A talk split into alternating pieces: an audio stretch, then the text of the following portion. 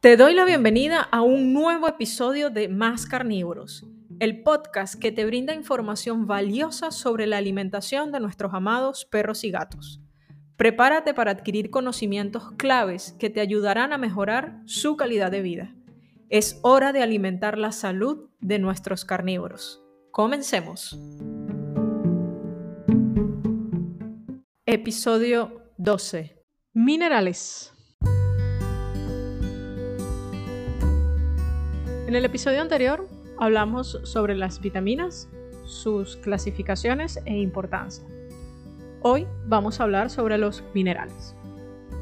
Básicamente son elementos inorgánicos, es decir, no están formados por seres vivos y representan aproximadamente el 4% del peso corporal.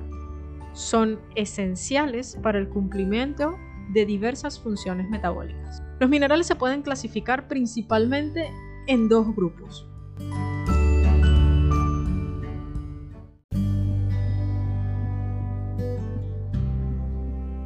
Macrominerales, necesarios en cantidades relativamente altas dentro de la dieta.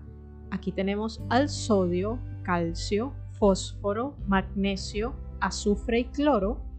Y los microminerales, también conocidos como minerales trazas o oligoelementos, los cuales se necesitan en cantidades mucho más reducidas, pero son igualmente esenciales para el buen funcionamiento del cuerpo. Aquí tenemos al hierro, zinc, cobre, yodo, selenio y manganeso.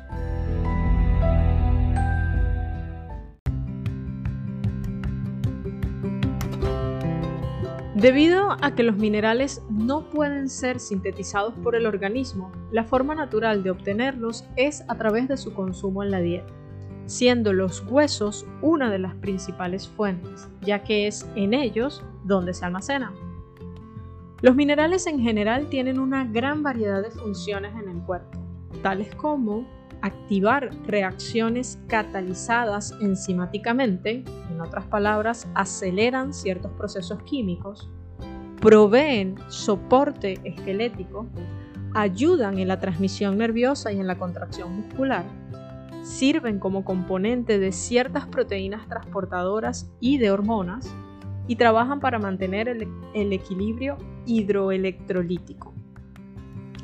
Es importante saber que tanto excesos como deficiencias de algunos minerales pueden afectar en forma significativa la capacidad del cuerpo para absorber otros minerales presentes en la dieta. Y esto depende muchísimo de su origen, pudiendo ser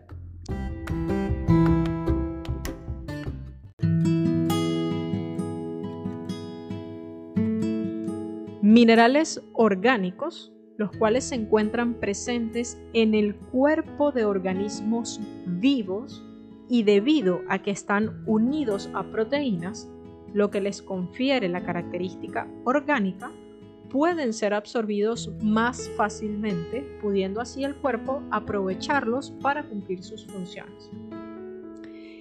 Y luego tenemos los minerales inorgánicos, los cuales al no estar unidos a una proteína, son más difíciles de absorber, por lo que el cuerpo no tiene real acceso a ellos.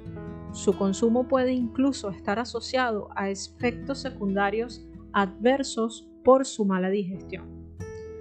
Lo anterior solo significa que no todos los minerales son iguales y por ende no siempre cumplen con su función, ya que como has venido aprendiendo durante toda esta primera temporada del podcast, todo va a depender de la capacidad del cuerpo para digerir y por ende absorber de forma correcta cada uno de los nutrientes. Al igual que las vitaminas, cada mineral cumple con diferentes funciones.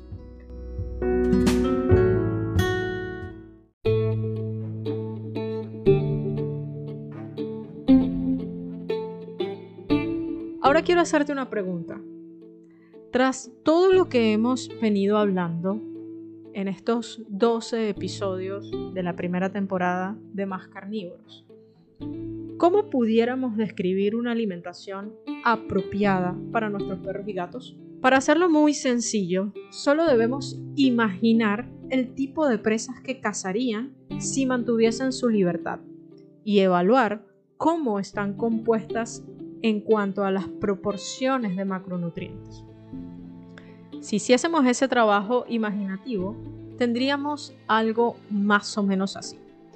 Una presa está constituida por 40 a 50% proteína muscular, 40 a 50% grasa y menos de un 10% de carbohidratos. A grandes rasgos, este es el modelo de la dieta ancestral con la que evolucionaron y la que de alguna manera le habla correctamente a sus células y a sus genes para el mantenimiento de su salud y longevidad. Conociendo ya todo esto, en la próxima temporada vamos a pasar a discutir lo que hemos venido ofreciendo los últimos 80 años como comida y las consecuencias que están pagando nuestros peludos por ellos. Y con esto me refiero a los balanceados y cuál es el problema. Nos escuchamos en la próxima temporada.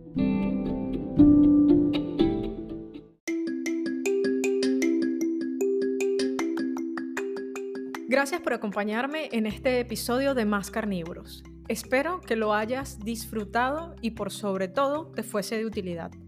Recuerda que cada decisión que tomes respecto a la alimentación de tu peludo puede marcar la diferencia en su bienestar y calidad de vida. Tú tienes el poder de brindarle lo mejor. Si te ha gustado este episodio, no olvides suscribirte para no perderte futuros capítulos. También te animo a compartir este podcast con otros cuidadores que puedan beneficiarse de estos conocimientos. Si tienes alguna pregunta o comentario, por favor no dudes en contactarme. Estoy aquí para ayudarte a mejorar la alimentación de tu perro o gato. Gracias nuevamente por tu apoyo y nos escuchamos en el próximo episodio de Más Carnívoros. Un abrazo.